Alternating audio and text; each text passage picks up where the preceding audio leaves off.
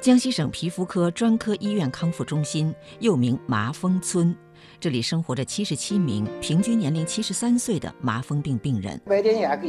江西省皮肤病专科医院麻风科科长、康复中心主任五十三岁的徐根宝医生，在麻风村已经工作了二十八年。能够使我坚持这么长久的工作，一个是我也喜欢这个工作。作为一个医生嘛，是吧？看病哪里都是看病，我们当时是这么想的。徐根宝带领团队跋山涉水，跑遍江西六十多个区县。